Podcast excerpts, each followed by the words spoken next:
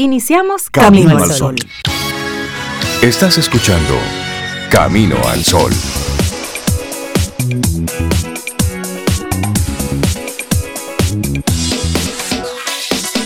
Muy buenos días, bienvenidos a Camino al Sol. Es viernes temprano en la mañana. Estamos a 3 de septiembre, año 2021. Buenos días, Cintia Ortiz, Sobeida Ramírez, a todos nuestros amigos Camino al Sol oyentes. Buenos días. Hola Rey, muy buenos días. Cintia, buenos días. Laurita y nuestros amigos, ¿cómo están ustedes? Yo estoy aquí bien. Hoy es viernes, ¿verdad? Es, Hoy es viernes. Sí. No es que estaba un poco desubicada. No, en serio. Sí, pues. gracias. Estoy bien. A pesar del lapsus, estoy bien. Pues qué bueno. Hola, Sobe, si hoy es viernes, viernes 3 de septiembre, ya para ponerte en situación completa. buenos días a ti, a Rey, Laura, y buenos días a Camino al Sol oyentes que ya estén conectados por ahí, comenzando con nosotros la mañana. Eso, tempranito, es viernes. Bueno, después de una, una semana muy, muy movidita, ¿eh? Una semana, una semana que, bueno, cada semana trae lo suyo. Esta trajo lo que, lo que debía traer. Lo importante es en lo individual, cómo vamos nosotros ahí organizando el mundo. Lo que hiciste en esta semana o lo que dejaste de hacer, ¿te acercó o te alejó para donde quiera que tú pretendas ir? Hasta la pregunta, ¿cómo estuvo esta semana?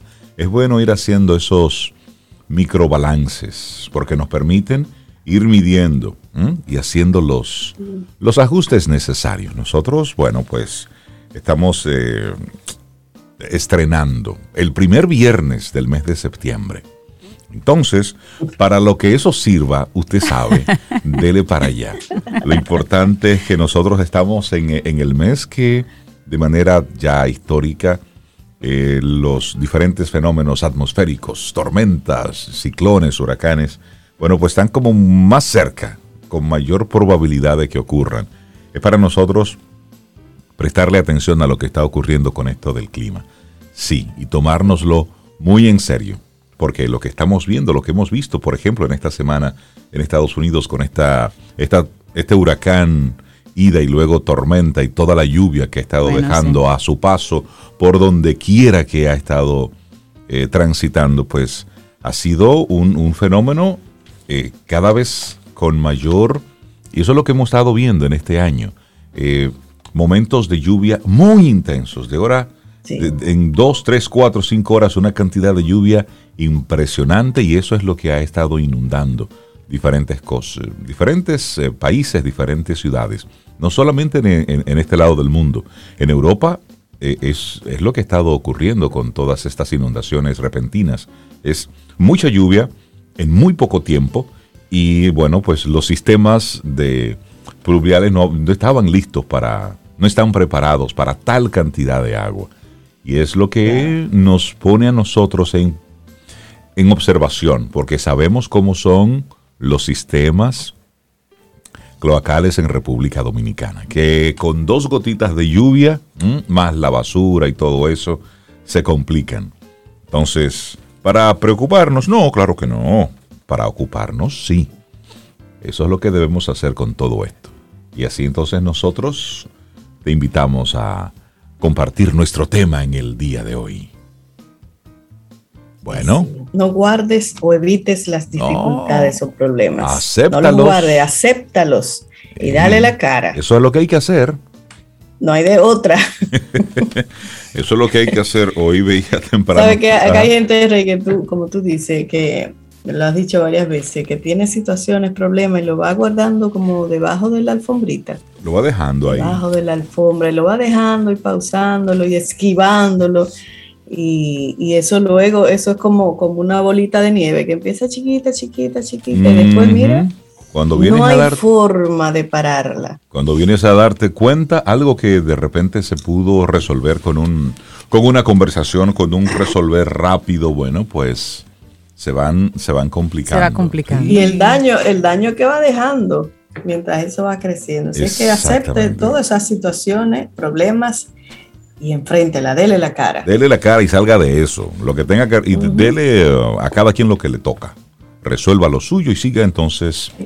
Y siga ahí entonces avanzando. Tú sabes que con, a propósito de este tema de no guardar o, evitar las dificultades, eh, la mayoría de las situaciones que tenemos en nuestro país es precisamente por eso, por hacernos de la vista gorda, no porque eso es una cosita, no porque entonces de inmediato nos comenzamos a comparar con, con el que está peor.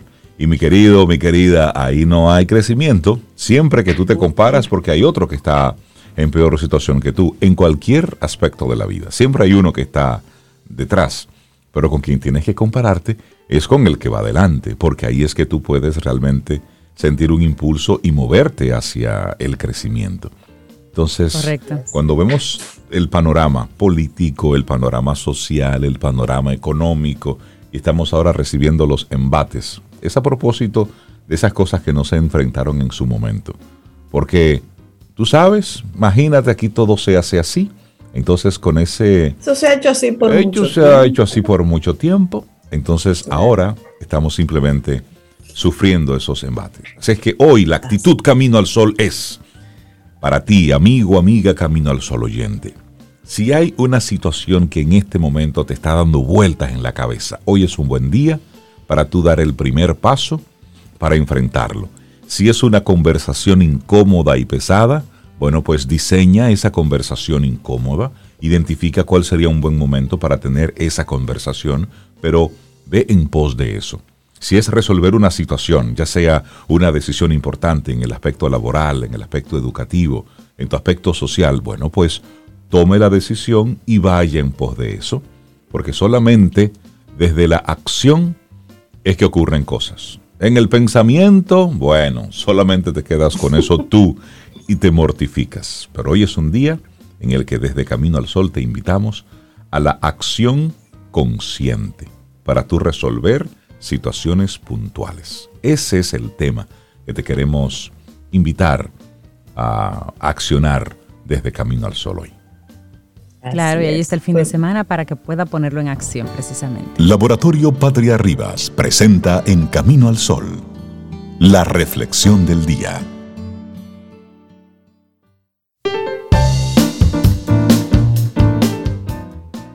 Pero antes una frase de Arnold Henry Glasso que dice, Nada dura para siempre, ni siquiera tus problemas. Es que no vamos a salir vivos de esta. No, no salimos, no. Esto al final todos sabemos dónde termina. Lo importante, como en una ocasión nos decía César Cordero, lo importante es el guion. Fecha de nacimiento, mil tanto, el guioncito, ahí es donde entramos nosotros. Y luego la otra fecha tampoco nosotros tenemos nada que ver ahí. Para nada. Entonces, en el guion. Enfoquémonos en el guion. Vamos a concentrarnos ahí. Entonces, para ayudar a, a ese guion, bueno, pues nuestra reflexión en esta mañana, llegar a la raíz de los problemas en dos pasos. Sí, sí, sí. Hoy estamos dando recetas. Sí, sí, recetas aquí en Camino al Sol. Claro, y tener en cuenta que no se pueden cambiar ciertos pensamientos y patrones de conducta sin llegar a la raíz profunda de los problemas. De eso también vamos a estar ampliando aquí. Infinidad de personas tienen problemas que confirman no haber podido solucionar. Han querido cambiar en algo y no han podido, así de simple. La tarea más importante es la de indagar, reflexionar, buscar los porqués y qué es exactamente lo que pasa. Es la única forma para llegar a la raíz de los problemas. Sin embargo, debemos ser honestos y sinceros con nosotros mismos. Ten presente que si no has podido mejorar como querías, no es porque tu problema no tenga remedio, sino porque no has encontrado la solución ni las técnicas que puedan ser efectivas a tu caso en concreto. Sin embargo, esto no quiere decir que sin el adecuado aprendizaje no estén a tu alcance. Claro, y vamos a darte, como dice Rey, una receta, dos pasos para ayudarte a llegar a la raíz de los problemas. Y la primera, la primera parte de esta receta es una reflexión profunda. ¿Qué me pasa? Esa es la pregunta a la que debes darle una respuesta. ¿Qué me pasa? Hay que hacer un gran análisis sobre lo que ocurre, sacando la máxima información posible. Puedes responder a las siguientes preguntas. ¿Qué me pasa o qué quiero cambiar? Aunque pienses que sabes lo que te pasa, a veces no se explora lo suficiente para descubrir cosas importantes. Se trata de hacer un estudio profundo sobre cuál es el problema real. Normalmente la mayoría no entra en detalles, se limita a resumir en unas palabras, pero no llega a concretar ni van a lo profundo. Por ejemplo, que alguien te diga, mi problema es que soy inseguro. No responde a la, a la, pregunta de qué te pasa, eso no responde a la pregunta. Debería, en su lugar, detallar con exactitud en qué situaciones siente más inseguridades, en qué otras se siente más seguro, qué factores, tanto externos como internos, aumentan o disminuyen esa inseguridad. Y luego seguir indagando entonces en el por qué. ¿Por qué me pasa esto? Bueno, y entonces en esta pregunta, los por qué son altamente importantes. Tómate tu tiempo y explora tu interior. Tú sabes el motivo de tus problemas, pero a veces te cuesta reconocerlo. Recuerda que todo lo que descubras acerca de ti mismo será positivo para ti. Siguiendo entonces el ejemplo anterior de la inseguridad para responder el porqué de esa inseguridad, podríamos entonces indagar en lo más profundo de nuestros temores. ¿Por qué le temo a esto? ¿Por perfeccionismo? ¿O tal vez por miedo al rechazo? Porque en el pasado no me reforzaron positivamente o me pasaron cosas desagradables. Son algunas de las preguntas que puedes hacerte. Ojo, hay algunas teorías que hablan de que es bueno evitar el por qué, es decir, utilizar esta pregunta del por qué. Pero en otras teorías, como esta, pues hacernos la pregunta ¿por qué? Lo que nos invita es a sentarnos con nosotros mismos y a respondernos desde la honestidad. Y tú te vas a dar cuenta cuándo es suficiente pero es bueno cuestionarnos. ¿Por qué está ocurriendo esto? Porque, vamos, tú lo sabes. En el fondo, en el fondo, en el fondo, tú sabes qué es lo que ocurre. Lo que a veces hacemos simplemente es que le vamos poniendo un pañito tibio y eso es lo que nosotros queremos quitar de en medio en este día. Ningún pañito tibio. No, Quíteselo. Vámonos con todo. y hay otra pregunta importante. ¿Qué es exactamente lo que me da miedo? Afirmar que sentimos temor no nos responde a lo más importante que es, que es exactamente lo que produce ese temor. Analiza esos temores en relación al problema. Por ejemplo, me produce inseguridad hablar en público porque no me desenvuelvo bien haciéndolo. Pero, aunque no lo hicieras bien, ¿a qué le temes? ¿Qué es lo peor que podría pasar? ¿Parecer inseguro? ser rechazado, que te vean como un bicho raro, recibir críticas o burlas, ¿qué pasaría si algo de eso ocurriera? Sería tan insoportable. Tú tienes todas las respuestas y en tu interior están las herramientas para que no te importe tanto lo que otros opinen acerca de ti. Una vez te conoces bien, ya puedes pasar a solucionarlo. Pero si no sabes exactamente y con detalles cuál es tu problema, no podrás eliminarlo, no podrás trabajar en él. Así es. Y de esa manera, conociendo el problema, entonces pasamos al segundo paso, que es pensar en argumentos alternativos. Debate sobre tu problema, lo que piensas sobre él. Si no has podido solucionarlo es porque tus pensamientos te conducen a un callejón sin salida. No obstante, si cambias la perspectiva, todo puede dar un giro. Interesante. Por ejemplo, siguiendo con el ejemplo anterior, Alguien que alguien puede no ser capaz de hablar en público porque tiene unas ideas o pensamientos sobre sí mismos muy negativos y esos pensamientos le impiden poder enfrentarse a exponerse ante un público. Si pone en práctica este ejercicio y cambia su argumento, podría atreverse a hacerlo. Si su pensamiento anterior era que no vale para eso, que lo van a ver raro, que lo va a hacer muy mal, lógicamente nadie con esos pensamientos podría hablar en público. Por supuesto, claro. Entonces, si tú cambias esos argumentos por otros contrarios, como puedo hacerlo bien, soy válido. No importa mucho si me pongo nervioso porque es lógico y le pasa a todo el mundo. Es decir, vaya diciéndose ese tipo de cosas, podrá ser capaz de hacerlo e ir superándose cada vez que lo haga. Los pensamientos negativos estancan más de lo que la gente se piensa. Son como una losa que nosotros mm, voluntariamente nos ponemos encima y nos impide hacer muchas cosas de las que hacemos. Si analizáramos los pensamientos que tienen las personas inseguras y los de las personas seguras, nos daríamos cuenta que son totalmente opuestos.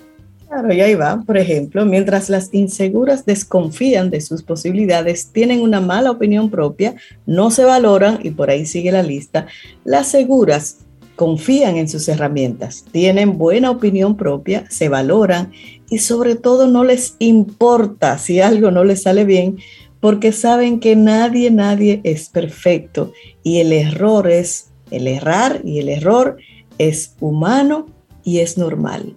En resumen, todo empieza y termina por la mente, por los pensamientos. Si logramos cambiarlos, también nosotros cambiaremos. Y es necesario llegar a la raíz de los problemas y solucionarlos desde la base. No es una tarea fácil, se requiere cierto dominio, pero los resultados para ti merecerán la pena. Así que esa ha sido nuestra reflexión en el día de hoy. Llegar a la raíz de los problemas en dos pasos, aquí en Camino al Sol. Laboratorio Patria Rivas presentó En Camino al Sol la reflexión del día. Ten un buen día, un buen despertar. Hola. Esto es Camino al Sol. Camino al Sol.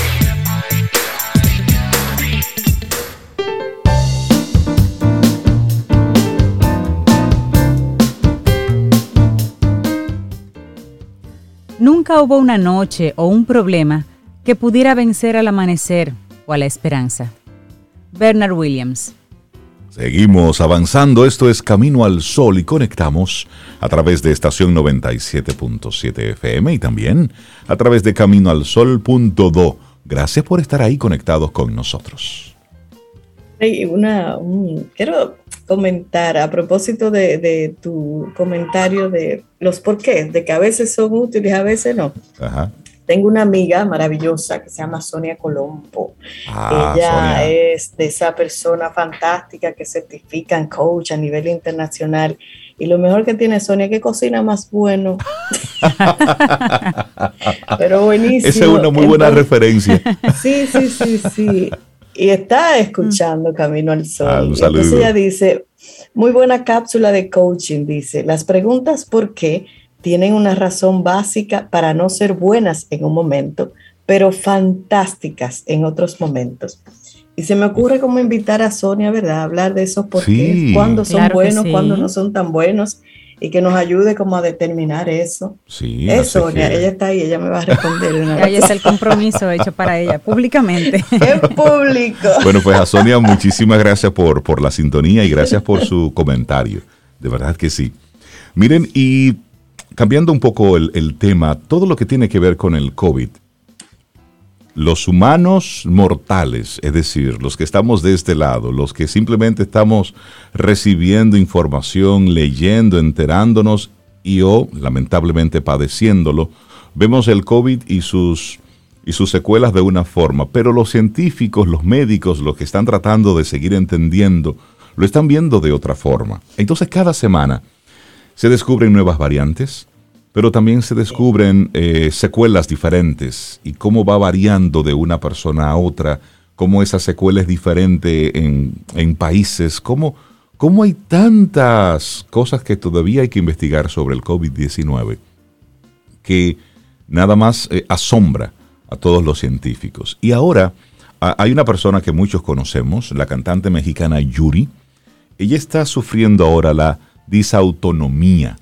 Es una enfermedad que ella está padeciendo como consecuencia del COVID-19. Y vamos a comentar un poquitito esto porque es, es interesante ver cómo el COVID realmente ha superado por mucho lo que antes se conocía en la ciencia de cómo se manejaba y se comportaba un virus. Que eso es lo que tiene desconcertado a muchos científicos. Y esta cantante mexicana Yuri reveló en esta semana que después de haberse contagiado con COVID hace ya cerca de un año, aún sufre las secuelas provocadas por esta enfermedad. Para el que no se acuerda de Yuri, la intérprete de Maldita Primavera, canción que no vamos a colocar aquí en Camino al Sol. ¿Tú no quieres poner? No, no, Rey. No. Hay que recordarle a la gente esa canción. Yuri fue en una época aquí. era, un, binomio, Yuri y Glenis Díaz. Yo fui a ver a Yuri al Estadio Olímpico. Ah, pues te la voy a poner. Con, Glenis Díaz y con los chicos y los chamos. No dije eso en el aire, ¿verdad que no? No, no lo dije. ¿Por qué no lo dije. Tú no la voy a poner, déjame ponerla para recordar a Judy. Oye, oye esto. Sí, sí, una situación ella. ella está diagnosticada con disautonomía, que es una rara condición que provoca, entre otras cosas, un aumento incómodo y rápido de los latidos del corazón cuando el paciente intenta realizar cualquier tipo de actividad. Es decir, de un momento a otro el corazón es como que se te quiere salir. Y decía ella, me regresaron algunas secuelas en el sistema nervioso, eh, me lo detectaron, me volvieron hace tres semanas, estuve bastante enfermita, gracias a Dios pude detectarlo a tiempo, fui con un neurólogo, dos neurólogos me detectaron que tengo disautonomía, que no es de muerte, pero sí es muy difícil. Esto lo decía ella en una, en una entrevista, pero ¿De qué se trata exactamente esta condición que afecta la salud de la cantante y que ha sido detectada en muchas otras personas que sufren la llamada COVID prolongada o de larga duración? Porque sí, hay personas que han durado, ah, para muchos pasa 15 días, tres semanas, pero a personas, yo tengo un amigo que le duró más de 50 días, por ejemplo. Y hay personas que han durado meses dando positivo. Bueno, hay una reportera de la BBC que está positiva desde marzo 2020. Ya su cuerpo está, ella dice que ella siente que ya tiene el doble de su edad, porque ya su cuerpo casi no le responde para caminar, para moverse. Es decir, ella, tiene, un año y medio prácticamente. 16, 17 Positiva en COVID, con todo lo que eso implica. Qué, qué duro, qué triste. bueno, pero este, eso que mencionas, Rey, de la disautonomía, es un término general que engloba distintas afecciones que comparten un problema de base común, que es un mal funcionamiento del sistema nervioso autónomo, que es básicamente lo que ella está padeciendo en este momento. El, por ejemplo, el SNA, el sistema nervioso autónomo, está compuesto por el sistema simpático y parasimpático y controla las funciones automáticas del cuerpo, aquellas sobre las que no tenemos control, la frecuencia cardíaca, la presión arterial, la digestión, la dilatación de las pupilas, la temperatura, entre otras. En una persona sana, este sistema reacciona correctamente ante los estímulos externos, gravedad, temperatura, estrés, pero cuando hay fallas en el funcionamiento del sistema nervioso autónomo, como ocurre en este caso de la disautonomía, el paciente entonces puede sufrir una serie de síntomas que van desde mareos, desmayos, taquicardia, bradicardia, que es cuando el corazón funciona más lento de lo que debería, debilidad, problemas estomacales y demás.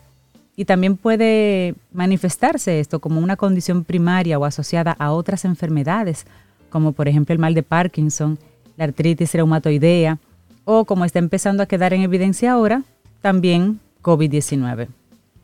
Y eso puede estar presente en cualquier momento de la vida. Claro, y se estima eh, que más de 70 millones de personas viven con diversas formas de esta condición que afecta por igual a personas de distintos géneros y etnicidad, o sea que eso le toca a cualquiera. Y en los pacientes con COVID de larga duración, la fatiga es la característica clínica más común.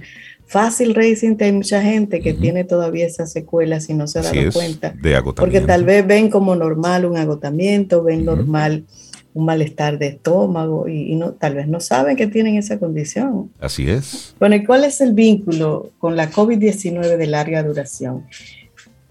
El por qué algunos pacientes que se han infectado con el SARS-CoV-2 continúan con síntomas meses después de haber superado la enfermedad, independientemente de si sufrieron un cuadro grave o leve de COVID-19, continúa siendo un misterio lo es aún más que determina cuáles son o cuáles serán los síntomas que pertenecerán o resurgirán, estimados en más de 100 según estudios y con un impacto en al menos 10 sistemas del cuerpo. Oye, son más de 100 eh, eh, síntomas pueden presentar. Algunas teorías apuntan a que es posible que el virus continúe presente en muy pequeñas cantidades, escondido en reservorios o santuarios anatómicos lejos del sistema inmunitario y por ello continúe causando problemas.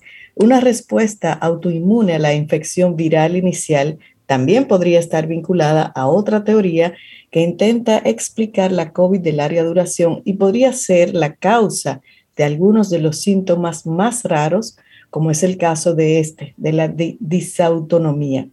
Y algunos científicos le consideran a la COVID-19 como una enfermedad endotelial en la que la inflamación generada contra el virus acaba dañando el endotelio vascular, una capa frágil que actúa como una interfaz entre la sangre y los tejidos del organismo. Estos son, estos son datos importantes. Miren, a principios de este año, científicos de la Universidad de Copenhague propusieron que en algunos pacientes con COVID de larga duración, el cuerpo podría terminar atacando sus propias estructuras vasculares.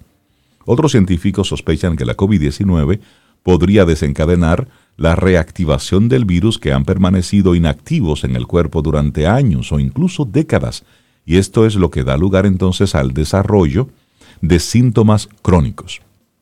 Pero hablemos de tratamiento. En honor a la verdad, dicen los científicos, no hay cura para la disautonomía, pero en las formas secundarias de la enfermedad puede haber mejorías cuando se trata a la condición subyacente con fármacos, así como ejercicios, cambios de alimentación, también cambios en el estilo de vida. Eh, hay una cardióloga y especialista en tratamiento de disautonomía del Hospital Mount Sinai en Nueva York. Ella es Amy Kontorovich. Ella desarrolló un novedoso programa de terapia física conocido como terapia de condicionamiento autonómico. Y este método demostró reducir los síntomas de fatiga, en algunos pacientes con COVID de larga duración. Y desde entonces este método ha sido adoptado en más de 50 centros de terapia física en Estados Unidos, específicamente en Nueva York. Pero esto, este modelo está inspirado en un programa de reacondicionamiento similar que ha demostrado ser efectivo para tratar una de las formas de disautonomía que se conoce como el síndrome de taquicardia ortostática postural o POTS por sus siglas en inglés. Es decir, los científicos están todavía eh, investigando, identificando qué es lo que sucede con este del, del COVID-19. Y hay otra variante, SOBE, a propósito del COVID, que es la que se está eh, identificando por aquí, que es la, variante MU. Sí, y que la, OMS la está vigilando, esta variante MU catalogada de interés epidemiológico por la Organización Mundial de la Salud. Empezó a circular en Colombia hace casi un año, pero no representaba un peligro epidemiológico. Sin embargo, ha evolucionado y se registró en varios países de Latinoamérica, así como en Estados Unidos y Canadá. Y eso lo explicó al Diario Libre el vicepresidente de la Sociedad Dominicana de Infectología, el doctor David de Luna. Representa menos de un 1% de todas las cepas y recientemente la OMS la puso como de interés porque tiene mayor transmisibilidad o su respuesta al tratamiento o a las vacunas es menor. Eso es lo que se sabe de esa cepa conocida como MU.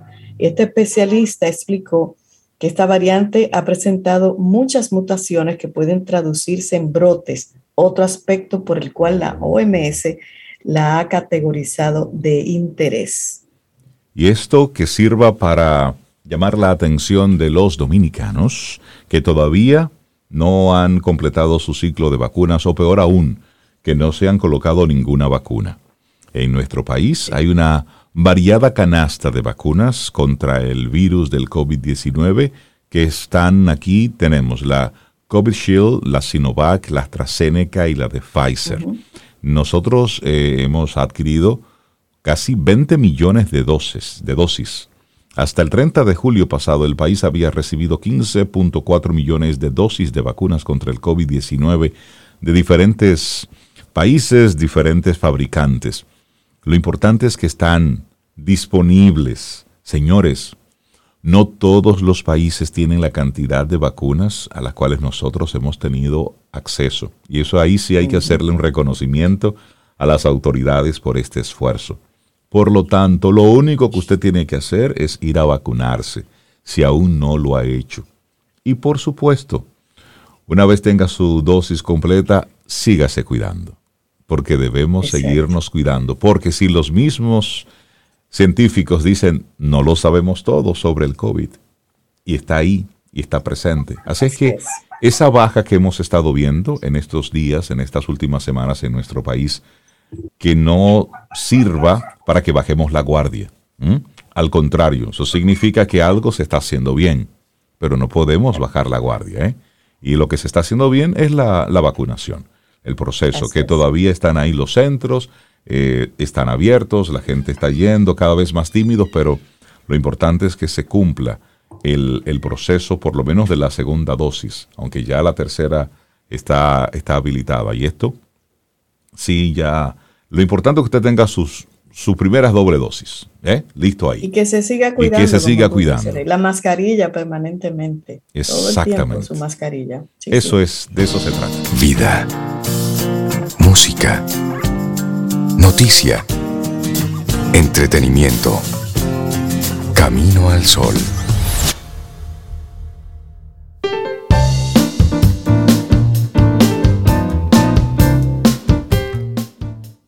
Y el pasado miércoles estuvimos conversando en Quien Pregunta Aprende con Escuela Sura sobre los seguros de vida y aprendimos que los beneficiarios de este seguro son el mismo asegurado si está vivo, si es una condición de enfermedad grave o si tiene una discapacidad, pero también si el asegurado muere, los beneficiarios serían quienes queden contemplados en el contrato del seguro y si no está descrito, entonces los herederos legales los próximos días estaremos anunciando nuevos temas, nuevos contenidos aquí con nuestros amigos de Seguro Sura República Dominicana. Quien pregunta aprende con Escuela Sura. Y le damos los buenos días, la bienvenida a María Elena Azuat, psicóloga, psicoterapeuta que nos acompaña los viernes y hoy diferencias entre ay, ay, ay, ay, el amor y el deseo. Hola María Elena, ¿cómo estás? Buenos días. Buenos días, buenos días, muy bien, todo bien aquí. Qué bueno. Después de, de pasarnos por las brisas de verano y otros temas, por fin llegamos a este tema de la diferencia entre el amor y el deseo que se nos quedó un poco colgado de algún programa. Y quiero hablar de un concepto de Esther Perel que habla de un tipo de inteligencia que nosotros ni nos imaginamos, y es la inteligencia erótica. Oh, Vamos a, me gusta. Nunca había escuchado una canción erótica, una canción. Elena, qué bueno, me encanta. Exacto, estaba oyendo yo la maldita primavera y volverme a enamorar, ¿verdad? Pero es es interesante que el enamoramiento y la maldita primavera, o sea, que es una sensación grata acompañada de algo desagradable, que era la primavera, en fin. Pero vamos a hablar de, esto, de este caso. Y habíamos dicho ya en programas anteriores que el enamoramiento me lleva a la búsqueda del otro, ¿sí?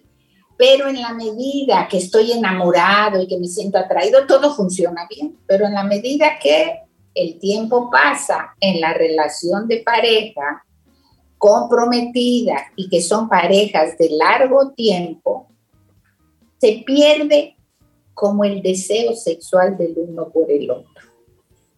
Y uno dice, pero ¿por qué? ¿Por qué pasa esto? ¿Cuál es la razón de por qué desaparece o baja la intensidad sexual de una pareja, cuando además también llegan los hijos, que son, eh, digamos, elementos que no ayudan a lo erótico. Y decíamos en anteriores programas que en esta época de romanticismo uno se compromete con el otro pensando que el otro lo va a dar todo, y que va a ser incluso el socio erótico mío o de mi padre. Y por eso vamos a ver cuáles son las preguntas típicas que nos hacemos frente a esta baja de deseo sexual con la pareja comprometida. Primera pregunta. Acuérdense que el que pregunta aprende, ¿verdad? Primera pregunta podemos desear lo que ya tenemos. Recordemos que vamos a hablar entre las diferencias y relaciones entre amor y deseo. Y la primera pregunta es, ¿podemos desear lo que ya tenemos? ¿Por qué lo prohibido es tan erótico? ¿Qué hace que la transgresión y la prohibición hagan que el deseo sea más potente? Cuando amas, ¿cómo sientes? Y cuando deseas, ¿cuál es la diferencia? ¿sí? Y entramos con estas preguntas a decir en la sociedad actual, donde el romanticismo, yo no digo que el romanticismo debe, no debe existir, pero tenemos que tomar conciencia de que donde entra el romanticismo, tiende a haber una crisis de deseo. Y vamos a ver por qué con este romanticismo, este encontrar en el otro el todo, mi seguridad, mi hogar, mi aventura, etcétera. ¿Por qué entro en una crisis de deseo? ¿Sí? Y vamos a decir que la crisis del deseo se refiere a que cuando yo deseo, quiero poseer lo que vivo.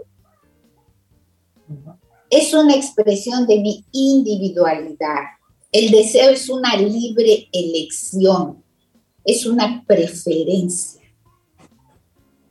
¿Sí? Y en este momento, en el mundo actual, el deseo se ha convertido en la parte central de las relaciones. Es la parte central en el amor moderno. No es el amor, es el deseo del otro. Y como el deseo tiende a disminuir al paso del tiempo, cuando yo ya no deseo, salgo de la relación. Y entonces tratamos de entender que la única especie sobre el planeta donde queremos experimentar la sexualidad a muy largo plazo y estar en contacto con el placer a muy largo plazo, todo esto tiene conexión con el deseo. Pero el deseo, ¿sí? Está en crisis en este momento por el tipo de relación. Y vamos a ver Vamos claros hasta ahí, porque es un tema caliente. Fíjense, cuando hay deseo en una relación comprometida y hay amor, hay que reconciliar dos necesidades humanas. Hay que conciliar. Humanas que yo tendría que reconciliar para que el deseo y el amor estuvieran juntos. El amor necesita seguridad, necesita ser predecible, es dependiente, el amor es confiable, es permanencia. En el amor nosotros anclamos lo que llamamos nuestro hogar. Esa es una necesidad del ser humano. ¿Y cuál es la otra necesidad del ser humano? La otra necesidad fuerte es la necesidad de aventura, de novedad, de misterio, de riesgo, de peligro, de lo desconocido, de sorpresa. Entonces ustedes se podrán dar cuenta que se excluyen. Porque si en el amor yo busco seguridad, en el deseo yo busco aventura. Si en el amor quiero pues, predictibilidad, en el deseo lo que busco es lo inesperado. ¿Sí? Entonces, reconciliar el amor y el deseo en un matrimonio o en un compromiso de pareja suele ser una contradicción de términos. Hay es como hacer si no un balance. Ver las cosas. Claro que seguramente en el próximo programa veremos cómo se reconcilian, pero hoy pondremos sobre la mesa las bases para entender que para que este amor y este deseo se reconcilie, esto implica poner necesidades inherentes al ser humano en relación. ¿Sí? Entonces, eh, en el matrimonio, que antes era una negociación económica y bueno, tú me das estatus, me das hijos, me das... No hay problema ahí. Ahí el deseo no juega y el amor no juega, es una negociación. Pero en el momento que entramos en el romanticismo, entramos a buscar una pareja, oigan esta afirmación, una pareja que nos dé lo que antes nos daba una aldea, una comunidad, un pueblo. ¿Y qué queremos? Queremos pertenencia, queremos identidad, queremos continuidad, queremos trascendencia, queremos misterio y asombro, todo en uno. Pero esto no es posible. La crisis del deseo es una crisis de imaginación. ¿Cuál es la relación entre el amor y el deseo? ¿Cómo se relacionan? ¿Cómo entran en conflicto? Y aquí es que entra el término de inteligencia erótica. ¿Cómo manejar estas contradicciones inherentes al ser humano para tener una vida de pareja donde la chispa erótica no se extinga. Si yo acompañara de un verbo el amor, el amor es tener. Y si acompañara de un verbo el deseo, el deseo es querer. En el amor queremos tener queremos conocer al amado, queremos acortar la distancia entre uno y otro, queremos reducir la brecha, queremos neutralizar tensiones, queremos cercanía. Y cuando deseamos, no queremos regresar a los lugares que ya conocemos, porque es más de lo mismo. ¿Sí? En el deseo no vamos a los lugares en que ya hemos estado, no nos gustan los resultados previsibles porque no mantienen nuestro interés. Es como si usted tiene la rutina de ir, por ejemplo, a caminar al mirador todos los días. Llega un momento en que dice, veo siempre lo mismo. ¿Sí? ¿Cómo aprender a ver otra cosa? Y dice esta autora que al desear nosotros necesitamos que el otro al que deseamos esté a una distancia en que podamos irlo a visitar. Es con quien podamos pasar un tiempo. Es decir, el deseo es un puente entre dos personas el deseo para avivarse necesita espacio, necesita un poco de distancia. Y en la cotidianidad, en el día a día, o estoy muy cerca, ¿sí? Con mi pareja, en la cotidianidad, en la casa, en los hijos, en el trabajo, etcétera, etcétera. Y este espacio no se cumple, o está muy lejos. Y este espacio que fomenta el deseo no se cumple. Entonces, María Elena, eso, eso es complejo entonces en un día a día entre pareja, o sea, cómo es difícil, porque esa es la teoría de, de, esta especialista, pero ¿cómo se concretiza eso en el día a día de una pareja? Eso, ¿cómo se concretiza? por eso ella hace una investigación y viaja por todo el mundo y hace una serie de preguntas a todas las personas de, eh, respecto a qué es lo que hace que su pareja sea para usted más deseable, más atractiva. ¿Cuándo es que usted siente que el deseo la impulsa? Hay tres grupos de respuestas. ¿okay? Primer grupo. Dicen las personas, es más deseable cuando, para mí, cuando está lejos.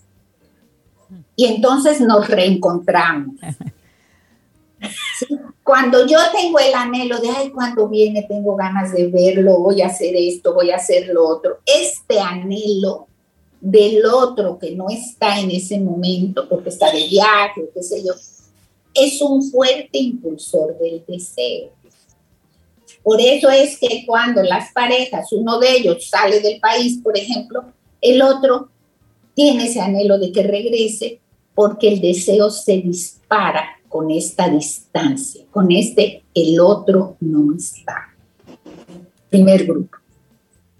Segundo grupo. No, es que yo los voy a mantener como en las telenovelas, que no voy a dar las respuestas. Pero esto tiene una intención. La intención es que se queden dándole vuelta. Y ya veremos por qué. Segundo grupo. Las personas dicen que le es más deseable la pareja cuando lo ve en escena, cuando esa pareja está en su elemento, cuando está haciendo algo que realmente le apasiona. Yo veo a mi pareja desarrollándose en algo que le apasiona y me siento atraído, ¿sí? Por ejemplo, cuando voy a una fiesta y veo a mi pareja con otras personas así como de lejitos, a cierta distancia, el deseo sube. Cuando lo veo dirigiendo, cuando veo a mi pareja radiante y segura, esto eleva la posibilidad del deseo. Y al verla segura, veo otra cosa que no puede ver en lo cotidiano porque están cara a cara y que no puede ver en mucha distancia. Si usted tiene su pareja y la ve, no sé si su pareja es eh, eh, se dedica a cierto tipo de actividad y lo hace de manera muy apasionada, por ejemplo, pensando en Rey y Cintia, que son pareja, que los dos trabajan en este programa, si Cintia o Rey se retiran del programa y observan al otro hacer su trabajo de manera apasionada, dirigir, ven otra persona. No ven a la persona con la que se levantan todos los días, con la que pelean porque ya es tarde, con la que ven otra persona. Y esa otra persona, ustedes la empiezan a desear. Pero repito que esto no se presenta ni cuando estoy muy cerca ni cuando estoy muy lejos. Debe haber una distancia confortable para ver cómo se impulsa el deseo. ¿Cuál es la distancia confortable? La que le permite ver al otro como un ser independiente, realizado y haciendo lo que le gusta de manera apasionada. ¿Sí? En ese espacio entre yo y el otro, ese espacio confortable, reside el impulso erótico, reside el movimiento hacia el otro. ¿Sí?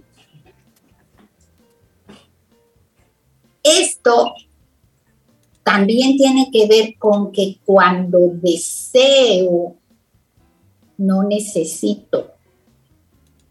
Y cuando amo, estoy en necesidad. Es decir, cuando deseo, en el deseo no va implícito el cuidar al otro. En el amor sí cuidarlo, protegerlo, hacer lo que se sienta seguro. Y dice esta autora que justamente eso es lo que mata el deseo. Porque cuando usted se acerca a alguien que ama, es complicado, hay, solución, pero quiero complicarlos para que busquemos respuesta. Sí, sí, sí. sí. Nos lleva a lo profundo y luego nos saca. sí. Entonces, cuando amo, necesito al otro. Necesito que me abrace, que me cuide, que me proteja, que me haga sentir bien. Muchas parejas dicen, necesito un abrazo de amor. Pero en el deseo no hay necesidad. No es que cuando yo deseo necesito al otro. ¿Sí? Y veamos el tercer grupo de respuestas. Entonces tenemos un primer grupo que nos dice que cuando la pareja no está y lo anhelo, el deseo aumenta. ¿Sí? El segundo grupo que dice que hay que tomar una distancia para redescubrir al otro, porque en esa distancia yo cambio mi percepción del otro. Y un tercer grupo dice que el deseo aumenta cuando la pareja me sorprende, cuando la pareja me hace reír, cuando hace cosas, eh, por ejemplo, a una pareja decía, a mí me gusta cuando se pone un frac. Cuando hay novedad en la relación de pareja, entonces el deseo aumenta. Pero a veces nos confundimos porque creemos que la novedad son diferentes técnicas y posiciones del Kama Sutra, lo que me va a llevar a la novedad. Sí. Y la novedad no tiene que ver con técnicas, sino que tiene que ver con la persona. Ni tampoco está relacionado con un problema. Ni tampoco. Extiéndeme esa idea de que tampoco está relacionado con un problema. Sí, claro.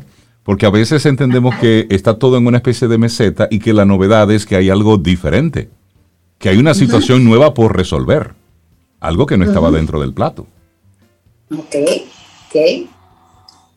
Y la reflexión que ella hace es, el sexo no es una cosa, no es algo que se hace, porque ahí tenemos la confusión, según la autora.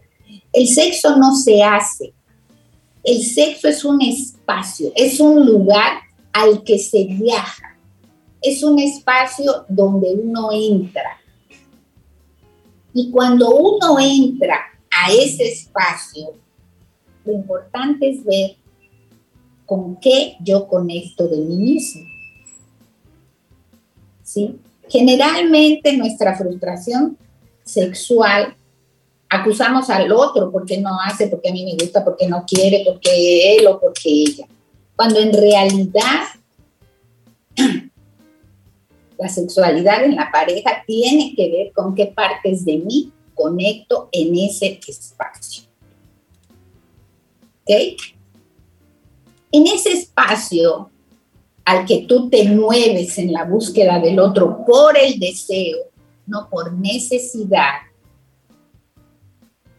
hay algo que tú quieres expresar. Por ejemplo, tú puedes tener intimidad con, una, con tu pareja y tú dices, para mí es una cosa de trascendencia y, y unión espiritual. Para otros es un lugar de travesura, para ser agresivos con seguridad. Para otros es decir, suelto todo el control, no quiero ninguna y me rindo. ¿Sí? O es el lugar donde puedo expresar mis deseos infantiles. Finalmente, el encuentro en la intimidad sexual de una pareja no es algo que se hace, es un espacio que se busca donde yo puedo conectar conmigo mismo. ¿Sí? Y este conectar conmigo mismo en este espacio es un lenguaje. Y ese es el lenguaje que la autora analiza hablando de una poética. ¿Sí? Y ese poema, ese lenguaje es lo que nutre la inteligencia erótica. ¿Sí? Yo preparando esto de hoy decía, Dios mío, pero hay como que masticar y asimilar, no se puede decir mucho más. Porque son cosas muy novedosas. Son cosas muy, eh, digamos, innovadoras, al menos desde mi lugar de trabajo. Y, al mismo tiempo, María Elena, son de los temas innombrables, de las cosas que no se hablan. Exacto, exacto. y, escuchando, escuchando a María Elena, voy como pensando, la verdad entonces, María Elena, es que eh, la realidad de muchas parejas es que hay una confusión grande entre deseo, amor, sexo, erótico. Y porque tú dices, por ejemplo, el primer grupo, bueno, si está lejos, eh, siento ese anhelo, ese deseo de que esté cerca. Pero muchas veces las parejas andan pegadas una del otro como si fuera con coquí. Y si uno se aleja un poquito, ya eso es como que el amor o la pareja se está causa de, de disgusto. Sí, porque esas son las, las confusiones que hay respecto a la pareja, porque cuando una pareja anda pegada, se necesitan. Y acuérdense que el freno para el deseo es la necesidad. Yo no puedo estar despegado de ti porque te necesito, no porque te deseo. Ni porque te quiero, porque te necesito. Te necesito. Aunque el amor va ligado a la necesidad. Tú me das seguridad, tú me anclas en la tierra, tú me haces sentir importante, Pero una necesidad sana, la otra es una necesidad como, no sé. Yo no sé si hablar de necesidad sana o no. Lo que es interesante que reflexionemos es que cuando hay amor hay necesidad. Sí. Lo amo, quiero un abrazo, quiero protección. Ahora, cuando hay deseo, no hay necesidad, hay quiero. Y ya, claro. ¿Sí? Y quiero un espacio donde yo poder conectar conmigo mismo, conmigo misma. ¿Sí? Es un espacio donde yo puedo vivir, a ver cómo le voy a decir, donde yo puedo ir a explayarme sobre mis deseos, mis travesuras, mis, eh, si es una unión que trascendental y espiritual, es el espacio donde yo puedo hacer esto. Y después, todo esto que pasa a nivel del deseo y del amor está correlacionado con cómo se manejó la creatividad y la imaginación en la infancia. ¿Sí?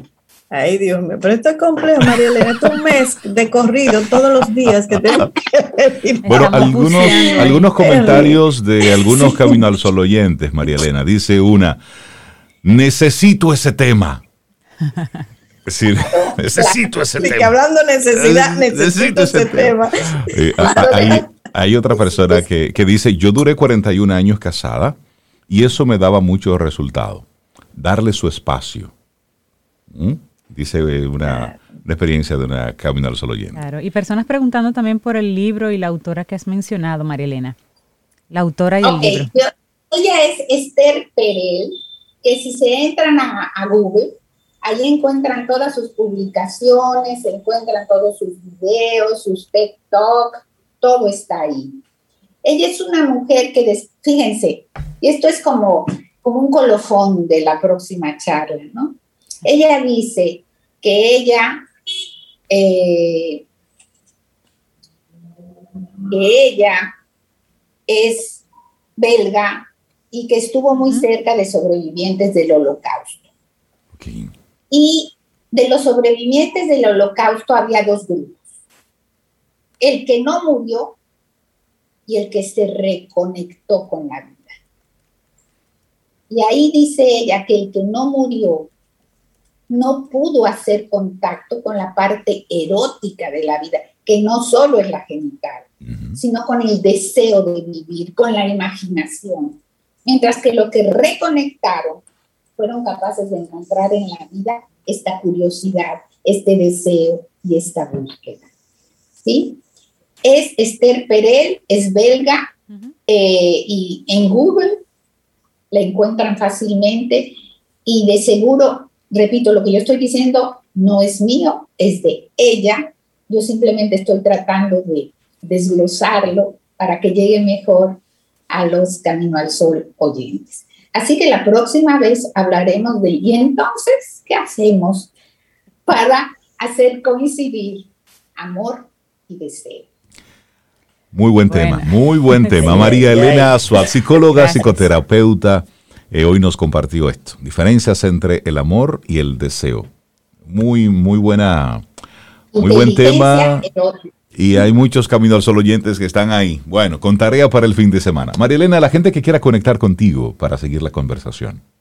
Sí, al 809-868-0886. Ese es mi WhatsApp. Buenísimo. Y quien quiera conectar con Esther Perel, entren a Google. Ahí hay más claridad. Y, ahí tiene unos TikTok de lo más interesante, señora. Y todo un canal de YouTube. Ella es muy, muy interesante. Temas así disruptivos sobre las parejas. Muy buena. Yo creo que lo único que yo he podido aportar el día de hoy es atreverme a tocar un tema que no se toca. Exactamente. Es lo único de los temas, de los innombrables, de los que se quedan ahí. Y hoy, Gracias por ello. Y hoy el tema que nosotros estamos enfocando desde el principio del programa es no guardes o evites las dificultades o los temas o los problemas, acéptalos y dale la cara. Y esa, es, eso que nos has traído hoy es uno de los grandes temas en las parejas. ¿Mm? Así de las cosas que no se hablan. Muchísimas gracias por ello. María Elena, que tengas un día precioso y muy buen fin de semana. Igualmente. Muchas gracias, muchas gracias, Marilena. Ten un buen día, un buen despertar. Hola. Esto es Camino al Sol. Camino al Sol.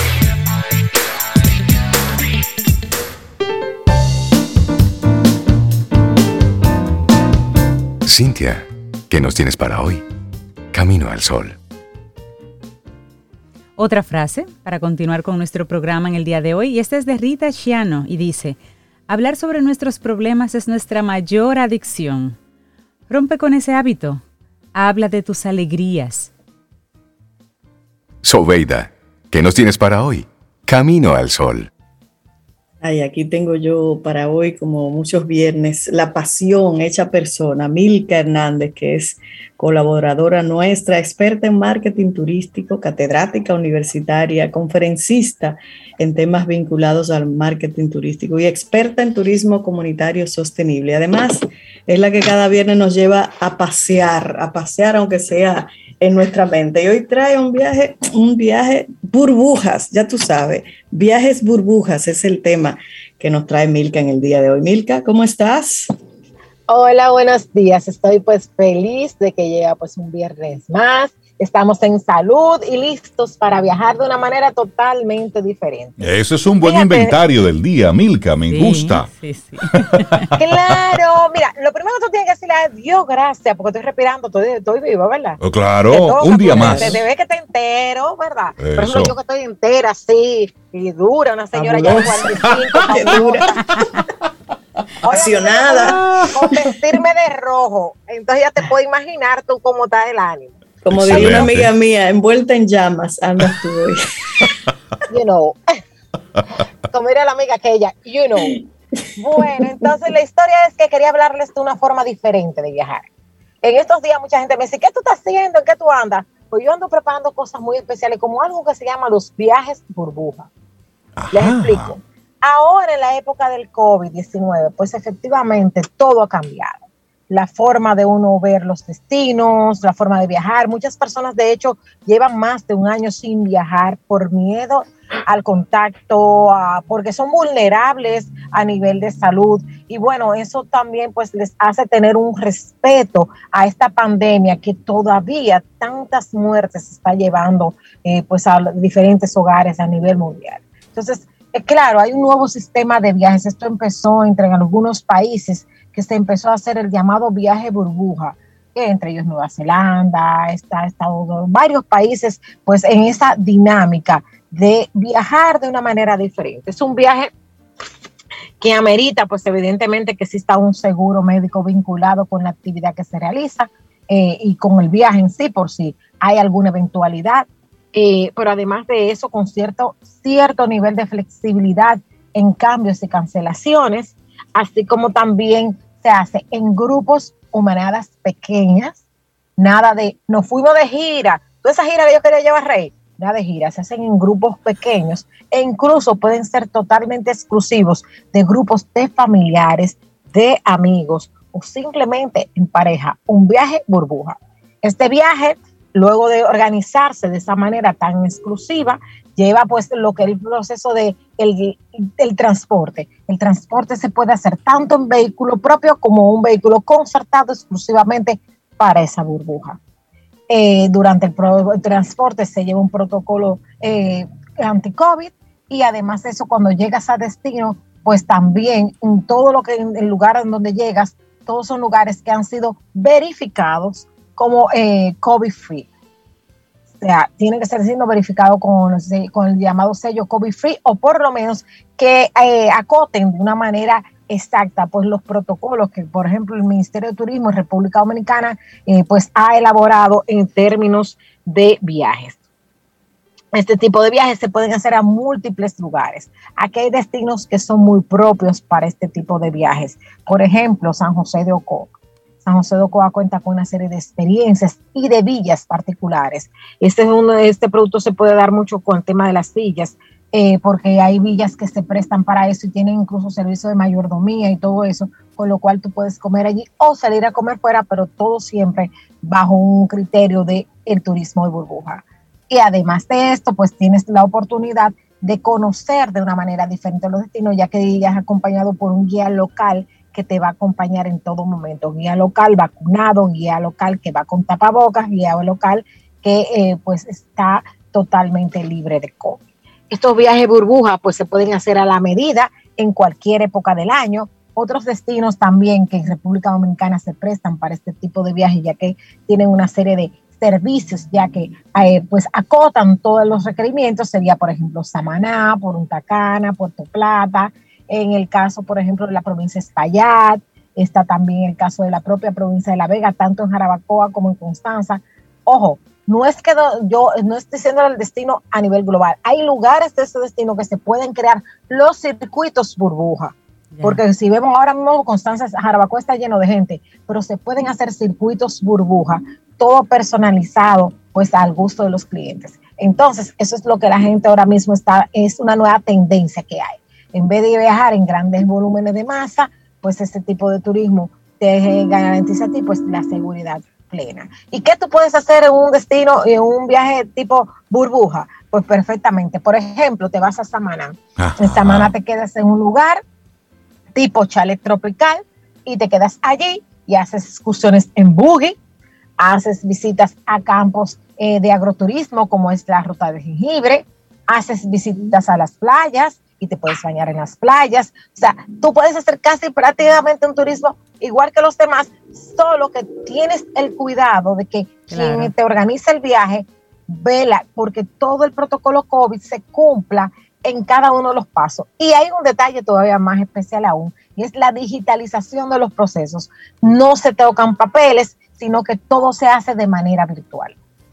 ¿Qué les parece? Eso está chévere.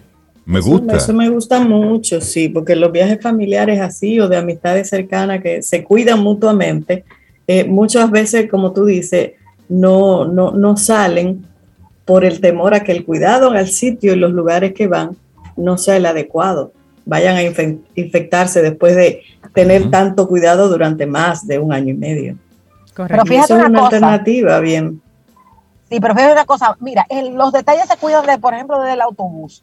Hay una serie de transportistas aquí que tienen unos protocolos sumamente extensos. Cada vez que un grupo sale de un transporte, son pues limpiados con eh, un tipo de, tienen un tipo de, eh, de aditivos que se le ponen que no son dañinos a la salud para limpiar todos los espacios que son áreas eh, cables, áreas comunes. la una digitalización de todo el proceso de la reserva, de tú no tener que andar con papel arriba, todo eso pues te garantiza a ti que tú vas a tener menor roce, el menor contacto. Y sobre todo porque digo, en esos sitios que hemos mencionado, Oco, nos fuimos, por ejemplo, a Aso, es un destino perfectamente que se puede utilizar para los viajes burbuja. La misma provincia Peravia, ¿por qué? Porque tienen lugares de ocio de mucho espacio donde se pueden eh, dispersar bien, pero además de eso, ese tipo de alojamiento que me eh, da la, la posibilidad de adaptar ese viaje a este equipo de gente, ese grupo de gente. Cabrera es otro destino que te da pues, también esa oportunidad de hacer este tipo de viaje burbuja. Pero así como Cabrera también tenemos, por ejemplo, el caso eh, de la provincia de Valverde, la provincia de Valverde, Montecristi, perfectamente se pueden hacer. Obviamente tiene que ser pues un guía especializado, un agente de viaje especializado que conozca el criterio de un viaje burbuja y cuide todos los detalles. Milka, Así que para más información, ya saben, me pueden contactar por mis redes sociales, Milka Hernández RD.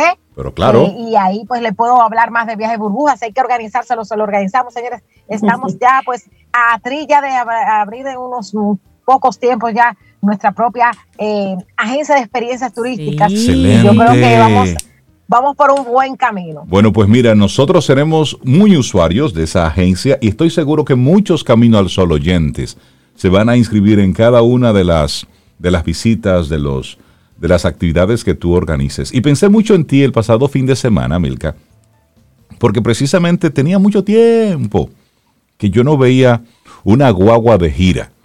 Y en el fin de semana estuvimos visitando parte de la zona este Estuvimos bien cerca de, Santo Domingo, pero bueno, en la carretera, ahí vi tres guaguas. Y saliendo gente con caldero, con, con de todo, es una gira. Con tubo, con y tubo. ni una mascarillita por ahí. Yo, ay, Mirka, ven a ver. Ni una mascarilla. ¿Oíste cómo pronuncié tu nombre? Mirka, ven a ver. Mirka, ven a ver. Óyeme, Señores, ni una miren, mascarillita. Y eran, para todo. y eran tres guaguas. Y eso era sale gente, sale gente, sale gente, sale Sí. gente. Y yo, ay, mi madre, ni una mascarillita por ahí. Así es que No, no, ahí no, está. increíble. Fíjate, Ajá. Fíjate que estuve de vacaciones hace uno- uno- unas semanas y de las cosas que yo me di cuenta es que, por ejemplo, en todos los restaurantes, sitios comunes donde yo entraba, por ejemplo, en la calle tú puedes andar sin mascarilla. Eso, yo estaba, por ejemplo, en, estuve en Carolina del Sur, Carolina del Norte, estuve también eh, en Pómpano, en Florida. Y sucede que en todos los sitios, yo en la calle estaba sin mascarilla, pero ellos tenían incluso las mascarillas en la entrada de los restaurantes Ok. su Ok. caja de mascarilla, su manita limpia. O sea, eh, los lugares deben de, de cuidar eso. Y a mí me ha pasado haciendo turismo aquí, en esta época de pandemia, que en muchos sitios dicen, es necesario, pero luego no te lo exigen. Ujú. Y luego tampoco ponen la facilidad, porque hay gente que igual, por ejemplo, se le quedó. A mí muchas veces yo, por ejemplo, salgo de mi casa, yo tengo en mi casa, en mi carro una caja de mascarilla, pero tal vez no hay gente que no ande con ella. Y Ujú. tiene después está el lío de que se me quedó la mascarilla. O andas caminando, que me ha pasado a veces salir a caminar en la mañana, quiero entrar a un sitio, pero no tengo la mascarilla, pero si me siento ya tiene la mascarilla, me está ayudando, me está concientizando. Porque la pandemia no se ha ido, señor. No, eso, es- Claro. eso está Esto no ahí. se ha acabado con la vacuna, eso está ahí. Claro. Y los lugares privados, es decir, la- las- la- los restaurantes, los hoteles, todos los espacios que reciben personas, son los llamados a hacer que eso se cumpla. Claro. Es decir, Claro. el, el ingreso aquí usted debe venir con, con las mascarillas. Es decir, tienen, porque el trabajo de conciencia no podemos bajar la guardia. En el mismo caso de los Así viajes es. burbuja, la gente saber que cuando está en ese, en ese grupito, que en confianza se va junto, pues tener, la, tener los cuidados. Si se siente un poquito mal, por ejemplo, decírselo al resto del grupo, mira, me retiro, no voy a asistir con ustedes porque un viaje burbuja es Un acto lejos, de, del, de- claro. lejos del resto, Claro. pero el- la burbuja es está, está unida, es un acto de- de responsabilidad, también. Milka es. Hernández, de nuevo, recuérdame tus, tus redes, recuérdame la forma de conectar contigo y vamos de inmediato a armar un viaje de esos burbuja. Ay, sí. Milka Hernández RD y arroba pasión por RD. Eso. Así que ya saben, amigos, estamos dispuestos a volver a viajar, a volver a reencontrarnos con lo mejor de la República Dominicana y, ¿por qué no, señores, hasta del mundo? Pero de una manera cuidada, de una manera responsable a partir de lo que son los viajes burbuja. Buenísimo. Milka Hernández, una mujer que siente pasión por República Dominicana. y esperamos que hayas disfrutado del contenido del día de hoy. Recuerda nuestras vías para mantenernos en contacto. Hola arroba caminoalsol.do. Visita nuestra web y amplía más de nuestro contenido. Caminoalsol.do Hasta una próxima edición. y pásala bien.